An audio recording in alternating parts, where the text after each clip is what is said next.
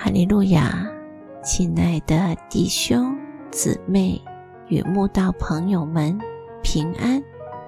今天我们要分享的是《日夜流淌心中的甘泉》这本书中十一月二十四日“唯有你能帮助”这篇灵粮。本篇背诵金句：历代志下十四章。十一节，亚撒呼求耶和华，他的神说：“耶和华啊，唯有你能帮助软弱的，胜过强盛的。耶和华我们的神呐，求你帮助我们，因为我们仰赖你，奉你的名来攻击这大军。耶和华啊，你是我们的神。”不要容人胜过你。当古狮王谢拉带着百万士兵、三百辆战车来攻击南国好王亚撒时，亚撒王的兵力算一算，也不过五十八万。如此悬殊的战力，一看就知道亚撒王与犹太人要抵挡古狮大军，根本是以卵击石。必输无疑的事情，没有任何援军可以帮助的亚撒王十分清楚。此时此刻，整个犹太民族唯一的希望，就是肉眼看不见却真实存在的神。亚撒王在急难中，把信心拿出来给神，大大地呼求神帮助他们。他衷心相信，唯有神能帮助软弱的，胜过强盛的。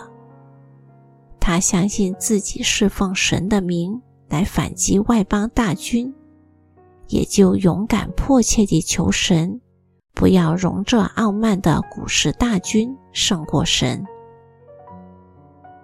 亚撒王的信心，让他看见全能的神正站在那得意忘形。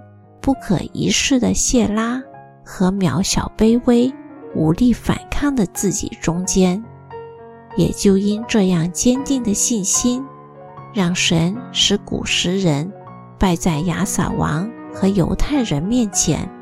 犹太人后来就只是跟在神的后面掳掠大量财物而已。